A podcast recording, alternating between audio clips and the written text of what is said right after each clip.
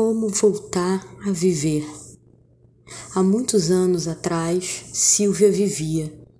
Viver implicava sair de casa, encontrar pessoas, conversar com pessoas, manter pessoas, se interessar pelas coisas, dividir essas coisas com pessoas.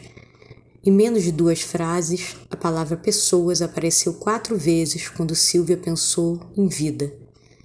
Sem saber como nem porquê, Silvia parou de ter pessoas. Primeiro afastou o corpo, depois a fala não saía mais. Só saiu mensagem escrita. E mensagem escrita não tem voz. Silvia nunca sentiu tanta falta de gente. Gente não é simplesmente uma pessoa. Gente é uma pessoa que troca amor porque tem coração. Silvia precisava demais desse amor. E o amor precisava de presença. O corpo precisa de amor. Amor escorrendo pelo olho, mão, bafo, voz, movimento. Dizem que quem aprende a andar de bicicleta pode enferrujar-se e parar, mas nada que umas pedaladas não lembrem corpo. A palavra corpo também se repetiu muitas vezes. O corpo já aprendeu a ver gente, mas esqueceu e ficou vazio. Aí o medo tomou o espaço todo. Medo era que nem ferrugem. Silvia enferrujou. Silvia esqueceu como faz para voltar a ver gente e trocar amor. Voltar a ser Silvia, que já trocou tanto com as pessoas, não aconteceria com pedaladas. Então aconteceria como?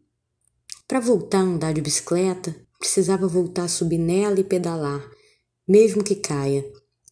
E para voltar a ver gente? E para voltar a ser a Silvia que adorava a gente. O afastamento gerou uma falta de intimidade enorme.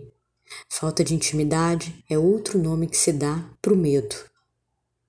E foi o medo que fez as mensagens escritas. Mensagem escrita não tem calor. Silvia acabou brigando com todo mundo que amava por essa falta de calor.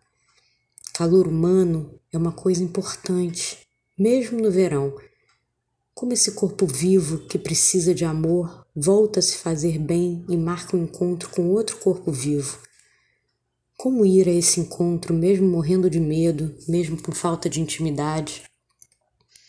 Silvia não sabia como voltava a Silvia que foi. Só sabia que morria de saudade da Silvia de corpo presente, com amor e assunto. Uma Silvia que não julgava ninguém, cheia de risada e calor humano. Calor humano é uma expressão que se repete também. Que bom!